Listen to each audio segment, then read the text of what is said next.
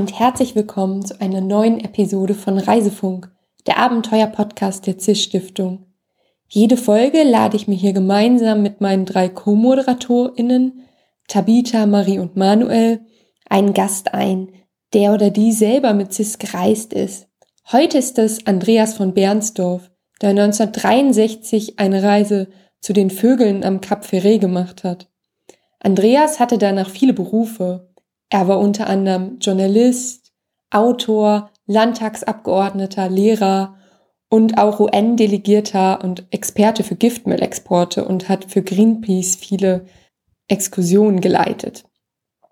Hört doch gerne rein, was Andreas zu berichten hat zu CIS damals und CIS heute. Viel Spaß damit. Hallo Andreas, schön, dass du heute da bist. Hallo ähm, Lara. Wie immer starten wir damit, dass ich dich bitte, das CIS-Prinzip in deinen eigenen Worten zu erklären. Das CIS-Prinzip ist, äh, jemanden auszustatten mit einem Minimum, mit einem kleinen Startkapital für eine Reise, deren Umfang er selbst bestimmt, deren Projekt er selbst bestimmt und ihn dann sozusagen äh, allein, allein zu lassen für diese Zeit, für diese Projektzeit. Und das hat sich bei mir so ausgewirkt, dass ich eben im Ausland das erste Mal in meinem Leben auf Arbeitssuche gehen musste, weil ich sonst verhungert wäre. Äh, weil mit den 300 Mark bin ich damals bin ich auch nicht sehr weit gekommen. Und ähm, das war dann zum Teil ganz schön hart und eine gute Erfahrung.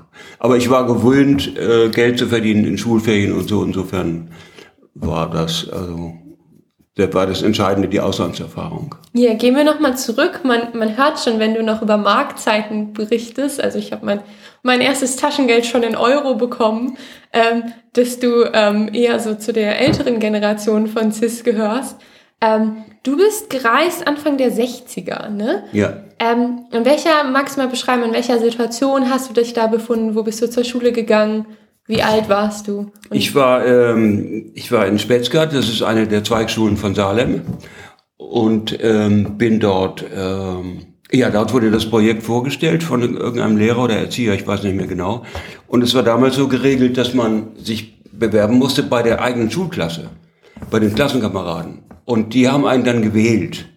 Und wenn die dann gewählt hatten, dann äh, hat man den Zuschlag bekommen ähm, für das Stipendium und, ähm, und den Projektvorschlag. Und ja. wie viele haben sich bei euch in der Klasse so darum beworben? Ich weiß das nicht mehr. Ich habe keine Ahnung. Jedenfalls bin ich gewählt worden und war froh. Äh, es war für mich, ich war neu in Spetzgart. Ähm, und da hatte ich so ein bisschen Herzklopfen, ob ich jetzt schon bekannt und beliebt genug sei, um damit die anderen mir, mir da, mich da wählen und so. Aber es hat geklappt und ich weiß nicht mehr, ob ich Konkurrenz hatte oder wie. Ich kann es nicht mehr sagen. Okay, aber damals war das auch schon was, wo nicht nur Schüler der Schule Schloss Salem reisen konnten, sondern alle in Deutschland oder war das irgendwie begrenzt auf die Schule? Weißt du das? Nein, es waren äh, unter anderem Salem. Es waren schon andere auch, natürlich. Das war ja, das ist ja eine, eine, weltweit, eine weltweit arbeitende Stiftung gewesen. Ähm, äh, ich habe das damals kennengelernt als äh, na, Fondation, Fondation Selija. Selija mhm. ist der Name einer Ortschaft in Marokko, wo Phosphat abgebaut wurde. Und Jean Walter, äh, der, der Stifter dieser Stiftung, der war eben ein, ein reicher äh, Phosphathändler, äh, Rohstoffhändler. Ähm, ja, mehr, mehr wusste ich da eigentlich gar nicht drüber. Doch, es kam dazu, äh, die Stiftung Selija hat ähm, zusammengearbeitet mit CIS. Das war, hieß damals CIS, Conference of Internationally Minded Schools. Ah, okay. Und diese, ähm, und diese Conference of Internationally Minded Schools war natürlich nicht nur Salem, sondern viele, viele in Deutschland und viele in England und viele in Frankreich natürlich. Im frankophonen Ausland waren, waren viele natürlich, weil die Stiftung aus Frankreich stammt. Okay, und weißt du noch, wie du überhaupt auf dein Thema gekommen bist? Auf mein Thema? Mhm. Ja, das weiß ich genau. Ich äh, bin, ich habe schon mit 13 angefangen, äh, Vogelzug zu untersuchen, auch Vogelökologie zu untersuchen. Ich kenne bis heute fast alle Vogelstimmen europäischer Vögel. Kannst du die auch nachmachen oder? Äh, nein, ganz wenige nur. Okay.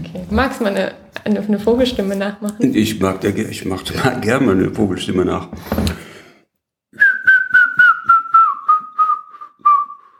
Nochmal besser.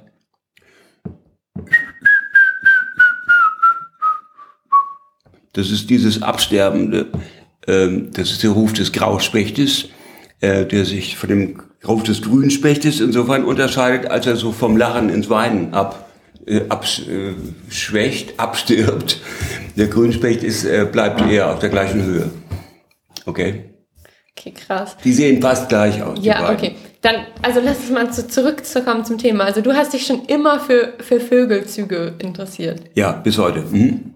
Genau, und dann dachtest du dir, okay, wenn ich so eine Reise mache, dann zu dem, was mich am meisten interessiert, also zu Vögelzügen. Ja, genau. Äh, und zwar äh, an der Atlantikküste, an der französischen Atlantikküste ähm, ist ein, ein wichtiger Beobachtungspunkt für Vogelzug das Cap Ferret.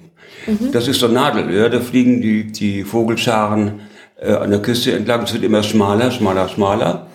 Ähm, und da auf den Hochsitzen der Taubenschützen kann man wunderbar Vogelzug beobachten. Außerdem ist dort das Bassin d'Arcachon, ein großes, äh, sehr, sehr großes, ähm, ja, es ist ein Watten, Wattenmeer ähnliches äh, Flachwasserbecken, wo Auslandszucht betrieben wird. Und da sind sehr viele Limikolen. Limikolen sind Wartvögel, die in, in, äh, im Wattenmeer äh, rasten, in dem Fall. Und die da auch sich aufgehalten haben. Ja, das, das war mein Vogelprojekt. Ich muss aber dazu sagen, dass mein Vogelprojekt mich während dieser Reise nicht besonders stark beschäftigt hat, weil alle Sachen andere, weil tausend andere Sachen viel spannender waren. Ja, so ist das manchmal. Okay, dann stellen wir uns vor, du warst damals 16 oder 17, also auch noch irgendwie blutjung, auch für CIS-Verhältnisse. Und jetzt willst du an die französische Atlantikküste in den 60ern. Und damals war es, glaube ich, noch nicht so üblich, einfach mal so einen Zug zu buchen oder so. Wie bist du da hingekommen? Na, ein Zug war überhaupt völlig unbezahlbar. Ich bin dahin getrampt mit einem, äh, mit, ich glaube, 32 Kilo Gepäck hatte ich. Ich hatte ein altes, ein altes Militärzelt mit Eisengestänge äh, und ein riesiges Spektiv. Das ist so ein, so ein ähm, so ein ja, Vogelbeobachtungs Ja, Vogelbeobachtungs so ein, auf dem Stativ steht da so ein Riesenrohr, womit man Vögel beobachtet. Und das war ordentlich was zu schleppen. Und damit bin ich durch die Gegend gezogen dann, ja. Okay, und dann bist du da aber heil und unbeschadet angekommen, oder? Ja, die, das einzig Unangenehme war das, das zweimal sogar. Ähm, Nee, nee, auf der Hinfahrt einmal und dann, dann nochmal unterwegs, dass sich ältere Herren interessiert haben. Und äh, das war ich noch nicht so gewöhnt. Schwule. Ne? Und da musste ich mich irgendwie erwehren. Das war sehr, sehr peinlich und unangenehm, aber naja, muss man halt lernen dann. Waren denn deine Eltern irgendwie, wo du das auch gerade so erzählst, so, wenn man echt denkt, okay, ja, seinen 16-jährigen Jungen da, oh gut, du wohntest auch im Internat und so, aber war das irgendwie so ein Problem für die? Hatten die Sorge oder war das? Nein, das war, das war für die kein Problem. Äh, meine Eltern waren sehr ermutigend, was Reisen und Unternehmungen äh, betraf und fanden sowas alles gut. Okay. Mein Vater sagte mir nur, bitte tu mir den Gefallen und schreibe deiner Mutter alle 14 Tage eine Postkarte, damit sie weiß, dass du am Leben bist. Weil irgendwie anrufen oder ja. so, ja, das war natürlich nicht. Ne, viel zu teuer. Und Hast du hat nicht geklappt. Mit ja. dem Postkarten? Ja, ja, klar. Okay. Klar. Und du besitzt ja jetzt auch immer noch eine Form hier. Ja, ja. Mhm. Genau, also dann warst du irgendwann dort am, am Cap Ferret und du hast mhm. schon ähm, an, durchblicken lassen, dass das mit den Vogelbeobachtungen nicht so einfach war, oder? Naja, erstmal blieben die, die Massen von Turteltauben, auf die ich gewartet habe, blieben aus. Das hat sich, der Zug hat sich in dem Jahr verspätet. Und andere Sachen waren einfach viel spannender. Ich habe da Leute kennengelernt, noch und noch.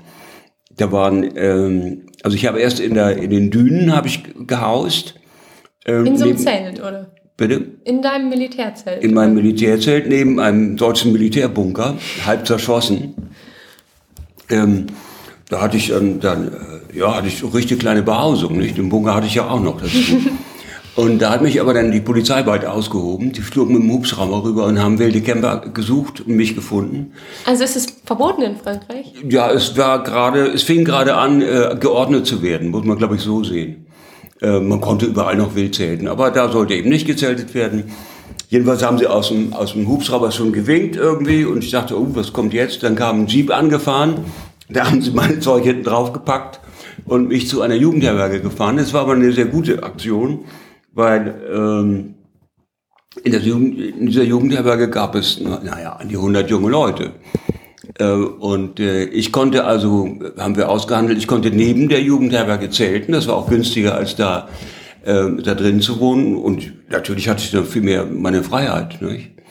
Jugendherberge, die machen ja um 10 Schluss und ich konnte ja machen, was ich wollte. Also ich war, so, insofern war ich ein erwachsener Nachbar der Jugendlichen in der Jugendherberge. Wie lange warst du dann insgesamt am Café? Äh, da war ich äh, sechs Wochen und dann war ich noch im Binnenland noch eine Zeit lang an der Dordogne. Und hast du irgendwelche ja, Menschen dort kennengelernt, wo du auch jetzt denkst, boah, das war eine Begegnung, die mich irgendwie beeindruckt hat? Ja, das war die Hauptsache. Das war wirklich die Hauptsache für mich. Ähm, es fing damit an, sehr unangenehm und ungemütlich. Ähm, abends kamen Fischer und haben ihren Fang ausgebreitet und da gingen die Leute aus dem Dorf alle hin und kamen Fisch kaufen. Ich auch. Und ähm, beim zweiten Mal ähm, stand ich stand in der zweiten Reihe und habe irgendwie gesagt, da und da möchte ich was. Dann hat jemand meinen deutschen Akzent gehört, hat sich umgedreht und mit dem Zeigefinger auf sein Glasauge getippt und hat gesagt, hat gesagt, das war ihr Schweine, ihr Deutschen, verschwinde. Ich weiß nicht mehr, ich kann das auf Französisch jetzt nicht wiederholen. Bosch haben sie gesagt, genau, das war das Schimpfwort für Deutsche. Und ich sollte, ich sollte verschwinden. Und das war natürlich eine ganz blöde, böse Geschichte.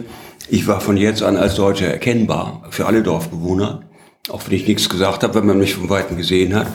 Und ähm, und das war ja gar nicht so lange nach dem Krieg, ne? Also nee, das war gar nicht, das war nicht ohne. Da kommt, erzähle ich dir später noch was dazu. Es ging aber an der Stelle gut. Ich habe mich ja, hauptsächlich in internationaler Gesellschaft mit den Jugendlichen ähm, rumgetrieben und das war äh, toll und ganz spannend. Und da war jemand aus, zum Beispiel ein, ein riesiger, zwei Meter langer Berber aus der Kabylei in Algerien, der war ähm, ein Flüchtling aus Algerien, ähm, geflüchtet vor dem Algerienkrieg. Und er war immer so traurig und melancholisch und der war nicht glücklich. Alle anderen waren unbeschwert und glücklich, der nicht. Und ich dachte immer, Menschenskind, vielleicht leidet er darunter, dass er nicht mitkämpft. Es ging gegen die Franzosen. Ne? Und er war jetzt in Frankreich. Und er war sicher und seine Familie war nicht sicher und er hat erzählt von Freunden, die auch schon umgekommen waren und also das war so meine erste Begegnung mit Krieg und Flucht und so solche Geschichten. Und ich komme ja selbst aus einer Flüchtlingsfamilie und da hatte ich natürlich tausend Geschichten gehört, aus deutsche Schicksale.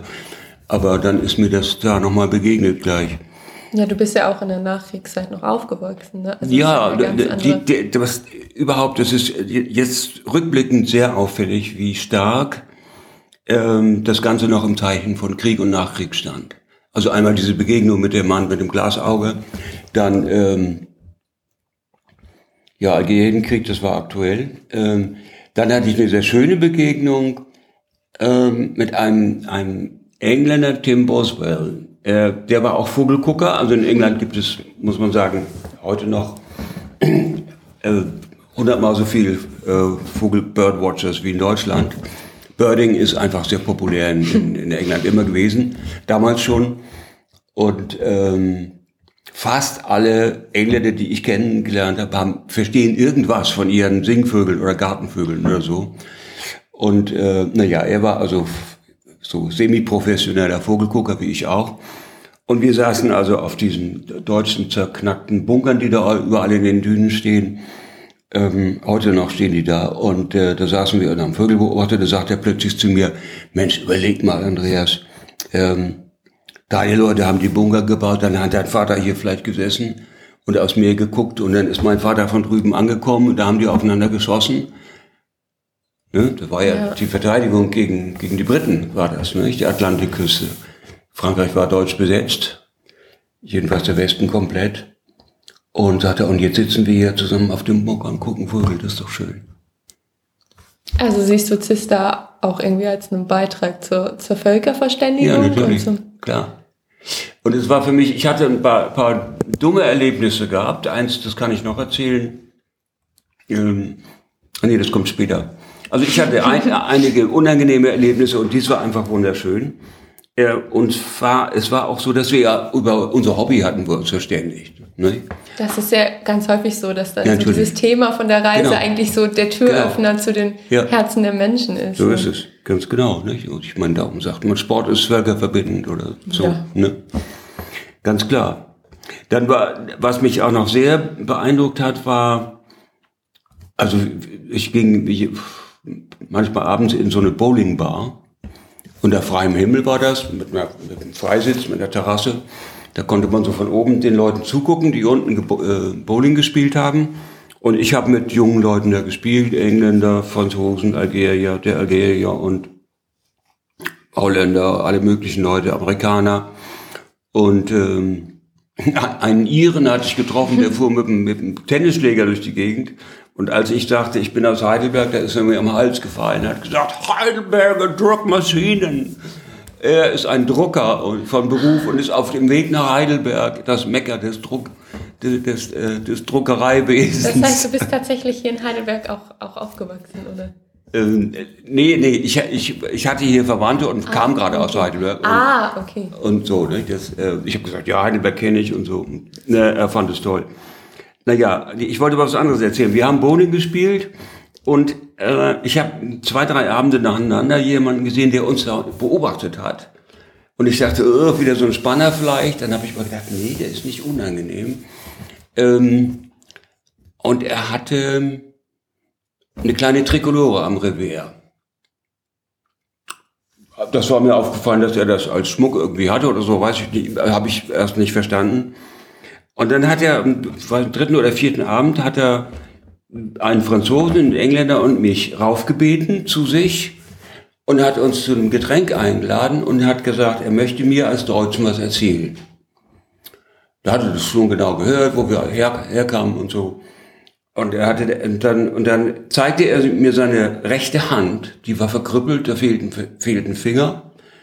Ähm, die linke war in Ordnung.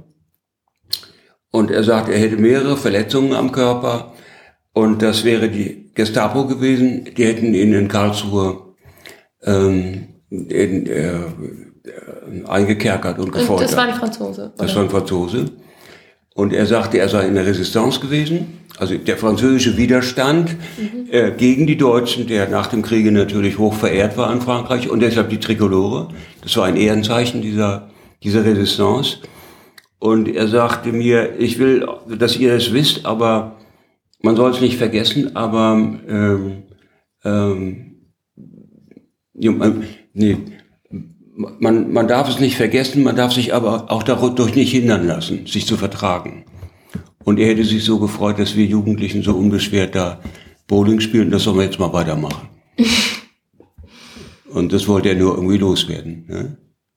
Das ist ja richtig krass, wie, wie sehr deine Reise über Vögel noch so in, in Zeiten des Krieges stand. So, oder irre, irre. Also ja. ich gar nicht. Und ist ja auch heute bei Reisen gar nicht mehr so ein Thema, weil wir ja auch irgendwie da gar nicht mehr Klar, mit, klar.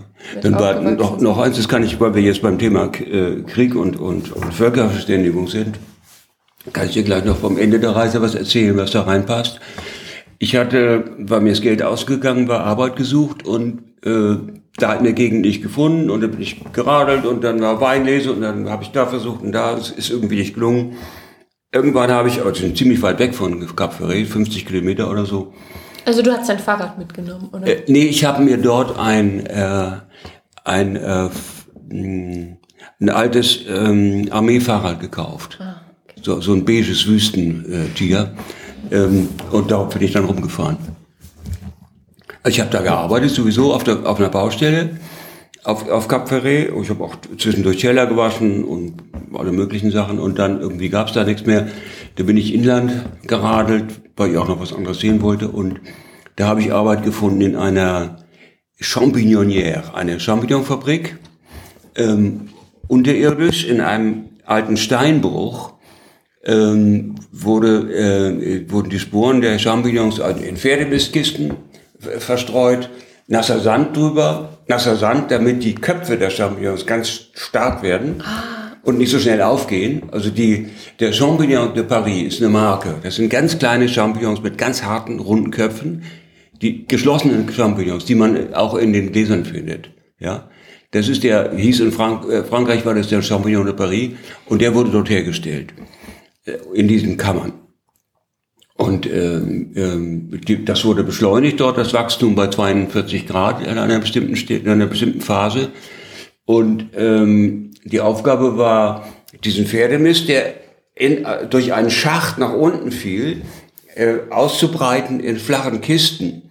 Dann dieses, dieses Sporen, dieses weißes mhm. Pulver da drauf zu streuen, nassen Sand drauf und dann die, die Kisten stapeln auf eine, ähm, na, so ähnlich wie eine Lore, so, so ein Fahrding. Was und das dann in diese. Also sowas wie so im Bergbau. Ja, okay. ja, ja. Äh, und äh, dann wurde das, ja, dann musste man das in diese Dampfkammer bei 42 Grad, da musste, musste man das reinfahren und dort, dort absetzen und stapeln. Und dann blieb das da so und so viele Tage und dann waren die irgendwann ziemlich schnell gut, äh, ja, und wurden dann geerntet. So. Äh, und bei dieser Arbeit waren äh, die Hälfte der Leute tätowiert, mh, mh, abgemusterte Matrosen, strafentlassene äh, Leute aus der Fremdenlegion, zum Teil mit Ohrring, ein Ohrring, nicht zwei, einer. Und ähm, also sagen wir mal, ziemlich schräges Völkchen, äh, relativ jung. Ähm, und ähm, eines Tages kommen zwei von mir und sagen, äh, zu mir und sagen, von den ganz Jungen, und sagen so um Lehrlingsalter, ein bisschen älter als ich, und sagen zu mir, hm, wie lange willst du noch arbeiten hier? Eine Woche oder so. Oh, ja, dann müssen wir was unternehmen. Sag ich, was ist los? Ja, es passiert was. Wie es passiert was? Dir, dir passiert was. Dann hab ich gedacht, was soll mir passieren? Äh, du wirst äh, verprügelt werden demnächst. Leute haben sich verabredet. Die wollen noch ein paar Tage abwarten, aber wenn du da nicht weg bist, dann, dann wollen sie dich äh, äh, zusammenschlagen. Und warum? Weil du Deutscher warst, ja. oder? Ich habe gefragt, warum? Weil, ja, weil du Deutscher bist. Ja, und dann sagten, dann sagte ich, ja, und warum wollt ihr mir helfen? Ja, man muss sich vertragen. Wir sind Kommunisten, das andere sind, sind Faschisten. Und äh, wir Kommunisten sagen, die Völker müssen sich vertragen. Wir sind Internationalisten und Proletarier und so weiter. Richtige Kommunisten. So. Und da ich irgendwie wollte mich ja, dann haben sie gefragt, ja, wo, wo übernachtest du denn und so und so weiter hin und her. Jedenfalls haben die dann, jeden Morgen sind die vor mein Zelt gekommen das hatte ich in irgendeinem Vorgarten bei jemandem aufstellen dürfen. Ähm, kam da einer mit dem Moped, einer mit dem Fahrrad. Der mit dem Moped, dem konnte, konnte ich die Hand auf die Schulter legen, die hat mich den Berg hochgezogen bis, zur, bis zur Arbeitsstelle. Mhm. Und die haben mich bewacht, rund um die Uhr. Haben die beiden auf mich aufgepasst, damit die anderen mir nichts tun. Und gab es eine Situation, wo die anderen die irgendwie... Ja, es gab mal, mal so einen Wortwechsel zwischen denen. Die haben, also die, die wurden dann beschimpft von, von anderen, aber die haben sich nicht rangetraut. Die waren ziemlich, ziemlich kräftig, die Jungs. Und wahrscheinlich war die, ich glaube, die Mehrheit in dem Stollen äh, waren eher links als nationalistisch. Also das hat mich wahrscheinlich gerettet. Gab es damals so, so harte Fronten zwischen ja. den Linken und den Nationalisten? Ja, okay. ja. Also die, die Kommunisten waren, äh, es gab in Frankreich sehr, sehr viele Kommunisten, die hatten damals bis zu 30 Prozent Wählerstimmen. Also das war schon, äh, das war nicht ungebeten. Ich, ich kannte aus Deutschland überhaupt keine Kommunisten. Aber in Frankreich war die, die KPF war eine starke, große Partei. Ja. Ja, unter dem Schutz der Kommunisten habe ich dann äh, meine letzten Arbeitstage in der Champignon-Fabrik verbracht und bin ungeschoren davongekommen. Ne? Wo du das jetzt so erzählst, das sind ja schon auch Erfahrungen, die irgendwie, also du erzählst es jetzt so locker flockig, aber wenn ich mir denke, so ein so ein zarter 16-Jähriger, der du damals vielleicht warst? Also gab es so Situationen, wo du das Gefühl hattest, boah, ich komme hier gerade richtig an meine Grenzen oder das fordert mich richtig heraus oder boah, jetzt weiß ich irgendwie gerade zwischendurch mal gar nicht, wie es weitergeht oder ging das dann doch immer, also für dich nee, das, das ging gut. Ich habe da mal eine Nacht schlecht geschlafen oder so wegen dieser Prügeldrohung. Mhm. Ne? Ähm, aber ich fand, ich fand es, ich habe ja hauptsächlich die Hilfe erlebt. Und die Bedrohung blieb abstrakt. Mhm. Das war ja das Tolle. Ne? Ich habe ja hauptsächlich die beiden Jungs erlebt, wie die mich rausgehauen haben, aus einer Situation, die ich gar nicht beurteilen hätte können alleine. Ne? Also das war einfach ein tolles Erlebnis. Äh, äh, hart war eine Sache. Ich habe, äh, das war vorher auf Cap Ferret habe ich ähm, auf dem Bau mitgearbeitet. Da hat sich jemand so ein Ferienhaus in den Dünen gebaut. Das war alles damals noch wild. Also es waren so so äh, wilde Baustellen. Mhm. Ähm, da waren Leute aus Paris, die haben sich dann ein Ferienhaus nach dem anderen gebaut und, und ihre Familie da verteilt. Aber es war nicht genehmigte vom nee, Bauamt. das glaube ich überhaupt nicht. Jedenfalls war eine Schwarzbaustelle und der Mann kam zur Jugendherberge und hat gesagt, er bräuchte für drei Tage drei starke Leute oder so ähnlich. Ne? Und dann ging man halt mit und hat da mitgemacht. Und das war insofern ganz toll. Man kriegte ein wunderbares Mittagessen. Und äh, ich hatte noch nie Französisch gegessen. Lokal konnte ich mir gar nicht leisten. Und ich wusste gar nicht, dass es sowas gibt mit verschiedenen Gängen und, und äh, zuerst gab es äh, aufgeschnittene Melonen, sowas habe ich noch nie gesehen und also halbierte Melonen und in der, in der Höhlung in der Mitte, da war dann irgendein Likör drin, der ganz toll geschmeckt hat und oh, also so toll und dann dieser Käse am Ende und oh, ich bin total, ich war, das war für mich ein Wunder, was ist da so. Ich kannte nur das, dieses kärgliche preußische Flüchtlingsessen und das Internatsessen, sonst kannte ich das, keine, keine Küche. Ne? Und das Einzige, was ich normalerweise mir gemacht habe, war Bratkartoffeln und Spiegeleier oder so. Das, das war's halt. Ne? Das esse ich heute immer noch. Vielleicht, vielleicht mal ein bisschen Speck dazu. Und, ja, genau. Und äh, naja, da, und da auf dieser Baustelle ist mir äh, vom Dach aus ein Brett auf den Kopf gefallen. Ein ganz schweres Brett und ich bin zu Boden gegangen und ohnmächtig geworden. Und äh, die haben mich dann mit Armagnac wieder belebt. Das ist so, so eine Art Cognac oder sowas. Das haben klingt nicht so gesund ja. aus heutiger Ja, ich weiß nicht, das war damals üblich. Jedenfalls waren die Lebensgeister wieder da, aber ich hatte da wahnsinnige Kopfschmerzen, mir war es übel. Und ich hatte eine richtig, äh, richtig schlimme Gehirnerschütterung. Und der hat mich, hat sich aber sehr anständig benommen. Der hat mich zum Arzt gefahren, der Baustellenleiter, und der Arzt hat verordnet, so und so lange keine Bewegung, ruhig liegen. Und da lag ich in meinem Zelt. Äh, das haben wir dann noch irgendwie besser in, in Schatten gebracht. Und er hat täglich für mich eingekauft und mich versorgt. Der kam jeden. Tag zu meinem Zelt, fragte, wie es geht, hat mich nochmal zum Arzt gebracht. Und, wie lange äh, warst du denn insgesamt ausgenockt mit zehn, Zehn Tage war ich, war okay, ich wohl so. Also ne, fünf Tage habe ich flach gelegen und dann die nächsten fünf Tage bin ich immer so ganz langsam im Schatten äh, dann mal zum Einkaufen gegangen oder so. Aber danach bin ich, äh, fing diese Radtour an, wo ich dann arbeiten gegangen bin in der, in der Champignon-Fabrik. Also das ging schon. Ne? Aber ich hatte eine richtig gehende Gehirnerschütterung. Ja, und in dem Augenblick habe ich gedacht, oh. Also erstmal habe ich gedacht, ich hätte auch natürlich tot sein können. Und dann habe ich gedacht, hoffentlich behalte ich davon nichts übrig. Ich war mir so unsicher, weil ich konnte mit den Ärzten auch nicht richtig reden und so, ob ich nicht einen Schaden äh, wie, behalten würde. Wie groß, also wie gut waren deine Französischkenntnisse damals? Ich hatte äh, schlechtes Schulfranzösisch. Ich kam aus Schleswig-Holstein mhm. ursprünglich und da gab es noch gar kein Französisch und ich musste ganz viel nachlernen in, in Spätsgard, also schlechtes Schulfranzösisch. Ich habe äh, ich hab in, in dieser Zeit, ich war da zehn oder zwölf Wochen unterwegs, habe ich fast nur Englisch geredet. Okay, krass. Ja, es war nämlich ganz interessant. Also in den, in den Jugendherbergen wurde Englisch geredet, ganz ist ja klar. Äh, ich hatte auch Franzosen kennengelernt, so beim Bowling und so, Gleichaltrige. Aber da warst du, die, die waren da zu Ferien zum Beispiel und hatten Ferienhäuser da. Und da war es zum Beispiel, wenn ich mit jemandem nach Hause ging und der ging in sein Haus, dann, äh, dann wurde man da nicht eingeladen. Das war nicht so. Ich war das anders gewöhnt. Also ich hatte meine Schulfreunde immer mit, mit in der Wohnung bei mir. Das war in Frankreich nicht üblich. Man hat sich getroffen irgendwo, alles, alles in Ordnung, aber zu Hause war tabu. Und ähm, deshalb habe ich meistens, weil ja immer auch irgendwelche anderen dabei waren, die kein Französisch konnten, habe die ganze Zeit Englisch geredet eigentlich. Okay, dann ging das ja. ja das ist wie heute.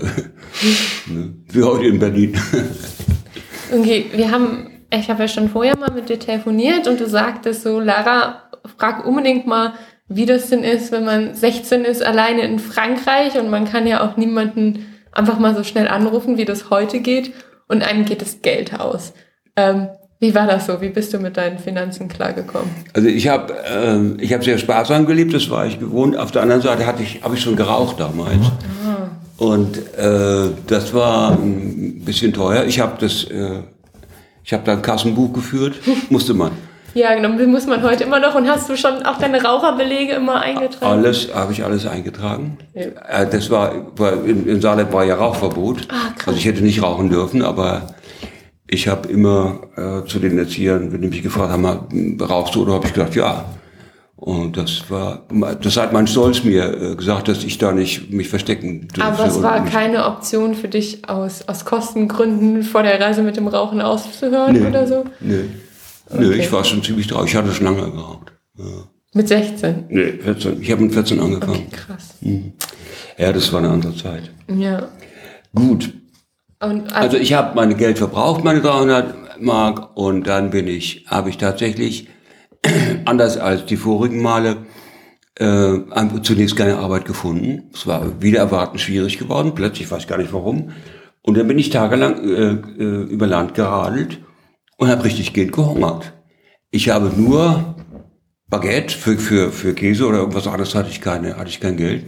Baguette und Weintrauben, die ich irgendwo aus den Weinbergen mir geholt habe.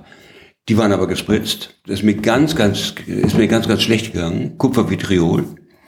Und das ist mir überhaupt nicht bekommen und mir ging's richtig scheiße. Also da, äh, da war ich halb, als ich meinen mein Job anfing in der Champignon-Fabrik, da war ich äh, halb krank. Ich, ich hätte eigentlich fast nicht arbeiten können und völlig verhungert.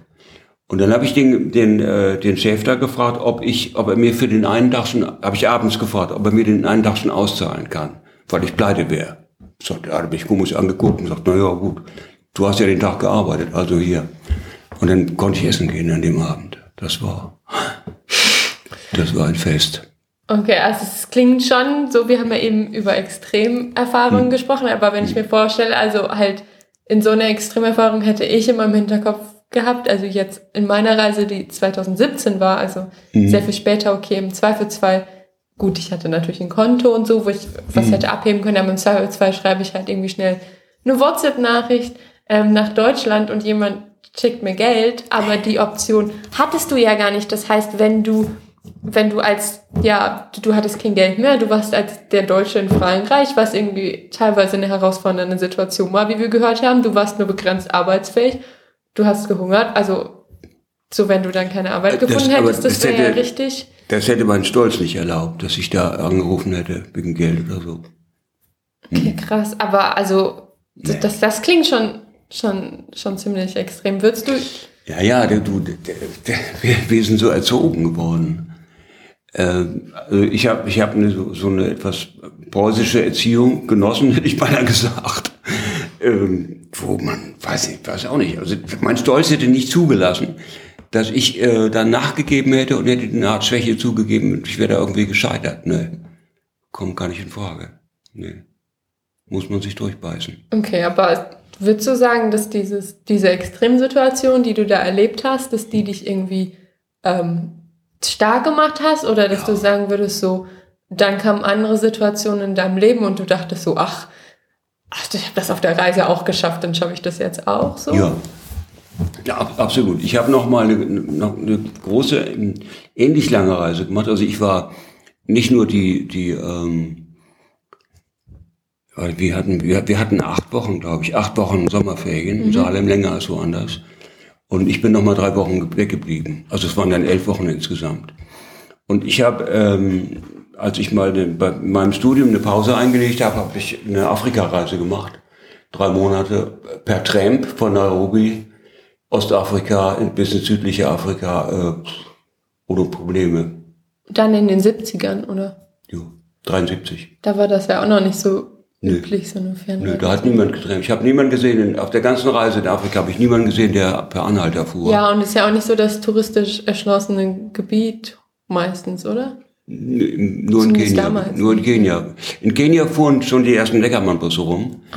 Die waren, äh, die waren, die erkannte man daran, die hatten, waren so zebramäßig angestrichen. Und die waren sehr begehrt. Bei mir, der, ähm, ich bin auch zweimal von einem mitgenommen und die fuhren nämlich in der Regel in irgendwelche Nationalparks.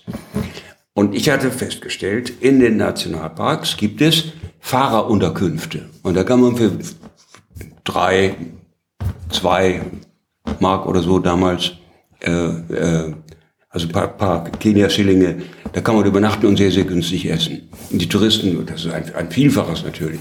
Also ich bin mit reingetrennt, wenn die einen Platz frei hatten und habe gesagt Tschüss und bin dann zu den, äh, zu den Fahrerunterkünften gegangen und äh, habe mich da einquartiert.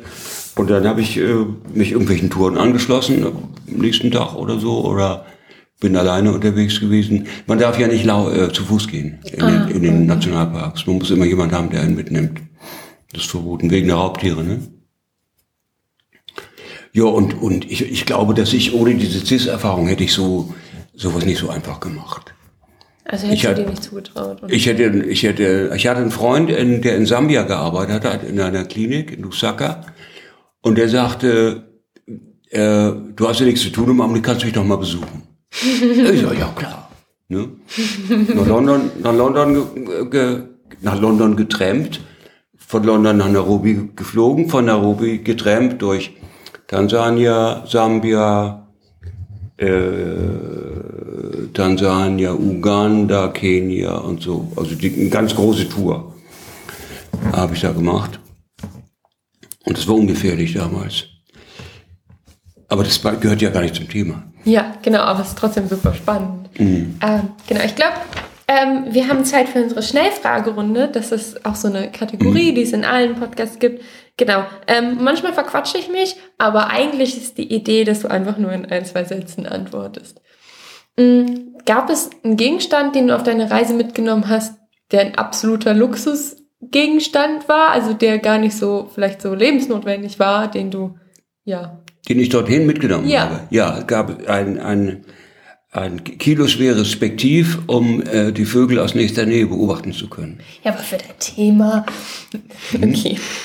ähm, und würdest du sagen, du warst eher so der durchgeplante Typ, der schon am Anfang seiner Reise wusste, was so passiert, oder hast du irgendwie vieles auch dann sehr spontan gemacht? Und ist dir das schwer gefallen? Oder? Beides. Ich habe eine ausführliche Korrespondenz geführt vorher mhm. mit Ornithologen über die Vogelwelt von, von Arcachon, Cap Ferret und so weiter.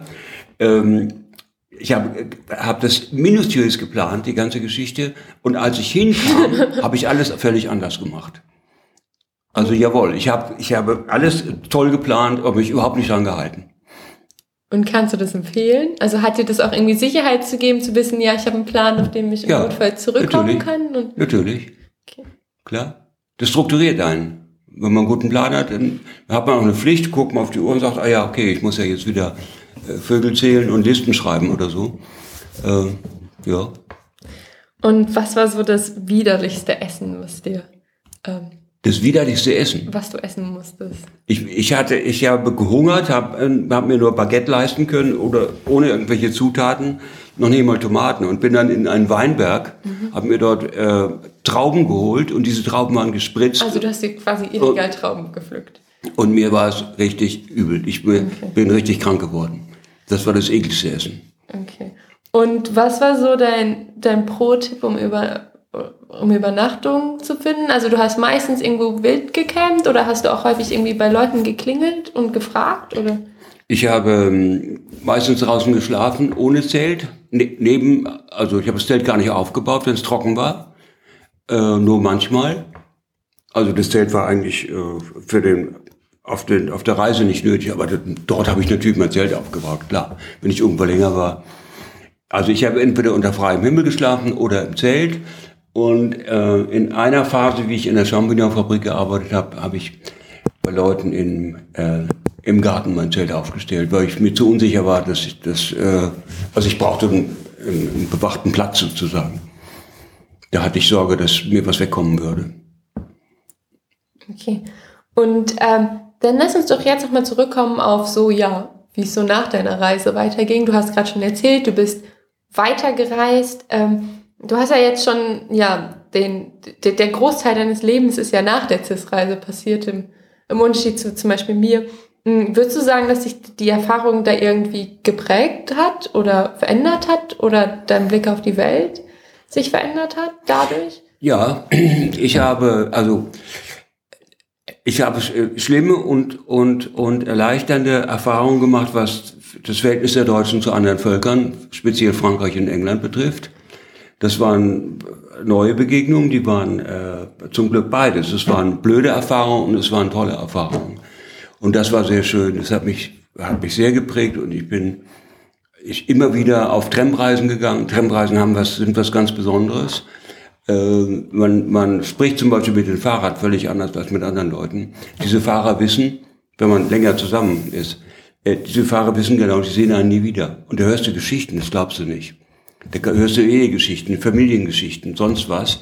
Erzählt jemand einfach völlig schutzlos, weil er ganz genau weiß, er sieht dich nie wieder. Vor allem nachts. Also wenn es dunkel, er, männliche Fahrer, mit denen man mehrere Stunden im Dunkeln unterwegs war, haben ihr Herz ausgeschüttet, mehrfach. Und das waren ganz, ganz anrührende Erlebnisse, ähm, die ich immer wieder äh, gehabt habe, ähm, auch noch viele Jahre später immer wieder, solange ich eben per Tramp gereist bin, so bis, bis Mitte, Ende 20 habe ich das gemacht. Ähm, und äh, allein diese Art zu reisen war habe ich ja da angefangen und, und ich habe das geliebt. Ja, das ist ja so ein bisschen der, der Domian-Effekt, dass dann irgendwie, also kennst du noch die, die Sendung Domian, die ist, also okay, ich dachte, das sei bekannt. Das ist bei 1 Live, also Domian ist ein Moderator und der hat lange Zeit, also ich glaube über 20 Jahre oder hat schon angefangen, bevor ich geboren bin, ähm, es wird, glaube ich, so 2015 mhm. grob eingestellt, hat nachts so eine Sendung moderiert. Also ah. ähm, bei 1 Live, wo eben so ein Talkradio, wo eben Leute angerufen haben zu bestimmten mhm. Themen, auch anonym und dann mhm. eben ihr Herz ausschütten konnten. Ah.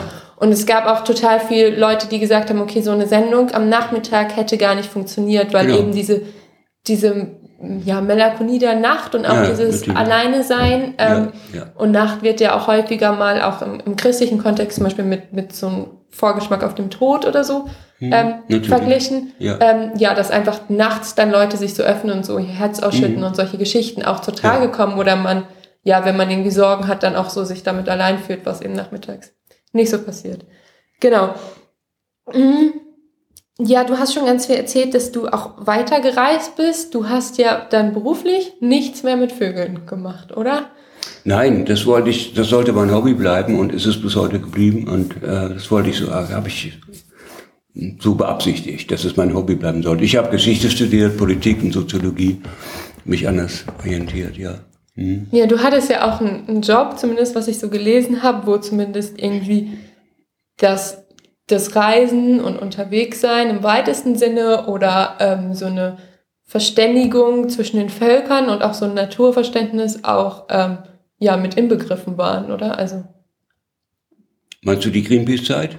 Mm, ja, total viel. Also ich meine so, ähm, genau, also so, du warst ja auch ähm, Delegierter von Greenpeace bei ja. den Vereinten Nationen. Und ja, also die, äh, das, das ist der, dieser Delegierte, das ist sekundär. Primär ist, ich war Campaigner und zwar Campaigner für ein, äh, für ein sehr heikles Thema, nämlich Giftmüllexporte aus Deutschland oder anderen Industriestaaten Camp in arme Länder. Campaigner heißt, du hast die Kampagnen geleitet. Campaigner heißt, kam, ja, Kampagnenkoordinator. Äh, und ich habe viele, viele Exkursionen sozusagen oder Einsätze geleitet, die führten in sehr, sehr entlegene Gegenden, in Rumänien, in Siebenbürgen, zum Beispiel in Albanien, in den, äh, in, bei Skodra, das waren also sehr, sehr entlegene Gegenden damals, äh, wo man nicht so leicht hinkam, wo eben deutsche Firmen ihren Giftmüll losgeworden waren. Und da haben wir dann aufgeräumt und, und äh, Medienarbeit gemacht und zugesehen, dass das wieder abgeholt wurde, dass da, dass da Ordnung geschaffen wurde. Das habe ich mehrmals gemacht und auf die Weise bin ich in Indien gewesen, ich bin in China gewesen, äh, mit diesem Thema eben Giftmüllexporte und äh, war dann auch immer wieder in Gegenden, wo Touristen überhaupt nicht äh, anzutreffen waren und wo man da, weiß nicht, wie, wie jemand vom Mond plötzlich den Leuten vorkommt. Da haben, da haben Leute äh, auf mich mit Fingern gezeigt äh, in China, die hatten noch nie einen Weisen gesehen. Und, äh, und das war also eine Sehenswürdigkeit. Und, und ähm, ja, die, diese, diese Exkursionen oder, oder Expeditionen, die wir gemacht haben bei Greenpeace, das, da war ich eben irgendwie auch ein bisschen prädestiniert. Äh, durch diese Vorerfahrung mit CIS, durch eine lange Afrikareise, ähm, dass ich hatte da einfach keine Angst. Und äh, ja, ich habe ein ganz wunderbares Kompliment bekommen. Ähm, Ich habe nach meiner Greenpeace-Zeit habe ich für die Diakonie Katastrophenhilfe einen längeren Einsatz gemacht in äh, drei Wochen in Somalia. Somalia ist ein Failed State, ein Staat, den es nicht mehr gibt. Da, gibt's, da gab es, als ich da war, keine Behörden, keine Armee, keine Verwaltung, nichts. Alles nur Milizen äh, und privat und man konnte keinen Schritt tun ohne bewaffneten Schutz. Und da habe ich einen, äh, einen Einsatz geleitet, ähm, bezog sich auch auf, auf Giftmüll. Und ähm, die Diakonie Katastrophenhilfe sagte mir, sie hätten händeringend gesucht, jemand, nach jemand, der sowas macht. Keine Firma, niemand sei bereit gewesen, dahin zu gehen.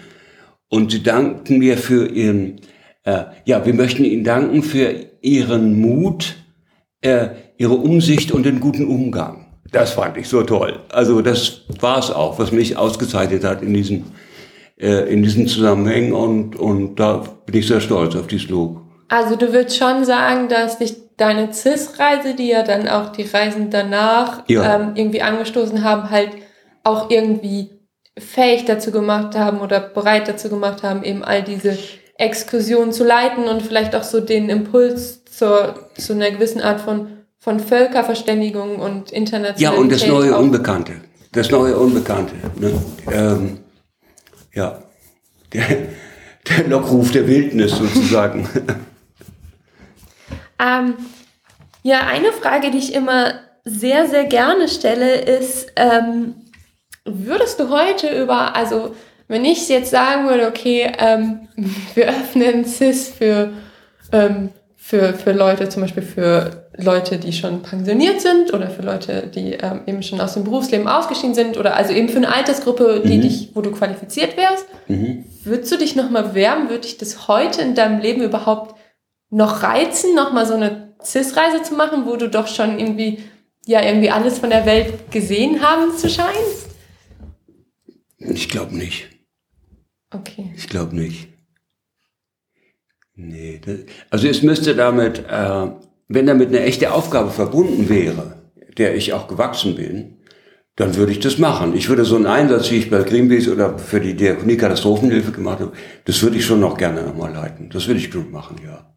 Okay, aber jetzt mit deinem eigenen Thema nochmal zum nee, Beispiel was zu Vögeln nee, oder so, das, das weiß ich jetzt nee, nicht. Nee. Okay. Hm.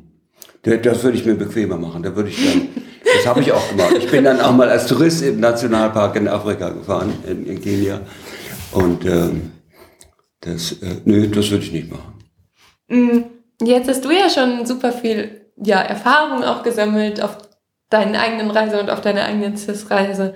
Ähm, und wir haben ja bald schon, schon wieder, also jetzt heute, wo wir dieses Interview aufnehmen, ist ja der Bewerbungsschluss für die aktuelle Runde und ab Sommer sind dann wieder die CIS-Reisenden dieses mhm. Jahr unterwegs. Ähm, was gibst du denen mit auf den Weg? Was sind so deine Tipps für die Reisen mhm. und für die jungen Menschen? Geht an entlegene Orte. Ähm, es gab mal diesen Lonely Planet äh, Reiseführer. Mhm der ist natürlich jetzt auch nicht mehr lonely. Aber so in diesem Sinn. Geht an die Plätze, wo sonst keiner hingeht. Wo ihr allein seid, als, als, wo ihr, äh, als Deutsche oder wer immer, allein seid mit den, mit, den Leuten, die da leben. Geht an Orte, wo, wo kein Tourist ist und wo ihr die Sprache nicht könnt und äh, guckt euch das aus der Nähe an. Genau, und dann habe ich noch noch, noch so ein letztes Thema, was ich ähm, gerne nochmal ansprechen würde. zwar finde ich das total spannend, dass du noch so ja aus der ersten CIS-Generation kommst und ich bin ja auch erst vor, vor zweieinhalb Jahren im Vergleich. Ja, und ich würde gerne nochmal so darauf gucken, so CIS damals und heute, wie sich so das, das Prinzip auch so verändert hat und wie das so bei dir war und wie du das wahrgenommen hast. Also zum Beispiel, für uns heute ist, sind diese Mai-Treffen total wichtig. Mhm. Also wo man dann immer Mitte Mai in der Schule Schloss Salem zusammenkommt und es kommen ähm, herzliche Einladungen auch an dich. Es kommen immer die, die Jahrgänge, die bald reisen werden und mhm. die im letzten Jahr gereist sind und man kann da auch als ich ehemalige war, Ich Person war einmal da. Jederzeit hinkommen. Mhm. Ähm, Gab es das auch schon in deiner Zeit, so Nein. Vortreffen? Nein, es gab, äh, soweit ich weiß, keine äh, organisierten Zusammenkünfte. Aber ich habe dann eben, äh, nachdem ich aus Salem weg war, auch den Kontakt verloren mit dem Ganzen. Ich habe nie wieder was von CIS gehört. Also insofern kann ich da nicht mitreden. Okay. Mhm. Und wie, also bei CIS läuft es ja heutzutage so, dass man, wenn man eben diese Bewerbung eingereicht hat, dann kriegt man so eine Mentorin oder einen Mentor zur Seite gestellt und arbeitet dann mit dem, also in, in Betreuung dieses Konzept aus. Gab es das auch schon oder? Nein, äh, nein, ich habe mich selbst betreut. Das, das Wichtigste war für mich äh, ins Französisch eine, eine Korrespondenz eine ornithologische Korrespondenz in französischer Sprache. Oh. Das, das, war nicht einfach. Und äh, weil ich da einfach Erkundigungen angezogen habe vorher.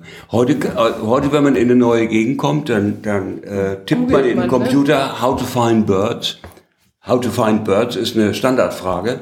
Und dann muss man nur noch sagen, in Nigeria oder an der Rhone oder sonst wo. Und dann kriegt man Antworten und Berichte. Und ähm, das war natürlich ganz anders. Da musste man beim deutschen, bei der Deutschen Ornithologengesellschaft hat man sich erkundigt, wen gibt es denn in Frankreich in der und der Gegend, äh, der für Libikolen äh, oder, oder Entenvögel spezialisiert ist äh, und der mir da was sagen kann, der mich einweisen kann, wo ich da hin muss, an welche Stellen. Und da, da habe ich eine ausführliche Korrespondenz geführt da, zu diesem Thema. Okay, und wenn wir nochmal, also wir haben jetzt gesprochen über, was waren so die Unterschiede von ähm, CIS damals und CIS heute und zum Abschluss mhm. würde ich so ein bisschen auch den, den Blick in die Zukunft werfen und ähm, ja, interessiere mich für, für deine Vision von CIS. Wie, wie stellst du dir CIS in 50 Jahren zum Beispiel vor? Wie könnte sich das weiterentwickeln? Was wünschst du dir? Zu wenig vertraut mit dem, wie es jetzt ist. Also, also was ich, was ich ähm, jungen Leuten wünsche, ist, dass sie sich Eindrücke verschaffen, ähm, die so ähnlich, ähnlich intensiv sind, wie ich sie hatte. Ähm, und das, das bedeutet, dass man an, an entlegene Stellen, ungewohnte Orte geht und sich mit Leuten äh, und unter Leute begibt, mit denen man noch nie was zu tun gehabt hat, deren Sprache man vielleicht gar nicht kennt und, und sich da mal äh, völlig woanders bewegt. Eine Zeit lang. Und es ist ja aber auch ein großer Trend jetzt unter jungen Leuten, dass sie nach der Schule äh, mal ein halbes Jahr weggehen oder eine Weltreise machen oder so. Das machen ja sehr viele. Also insofern ist das nicht mehr so was Besonderes. Ne? Das stimmt. Dann danke ich dir ganz herzlich für unser schönes Gespräch. Jupp. Das war sie schon. Die neue Episode des Reisefunks mit Andreas von Bernsdorf. Für Lob, Anregungen, Kritik oder falls ihr selber gerne mal Teil dieses Podcasts sein wollt, freuen wir uns über E-Mails an reisefunk.cis-reisen.de. Bis zur nächsten Folge.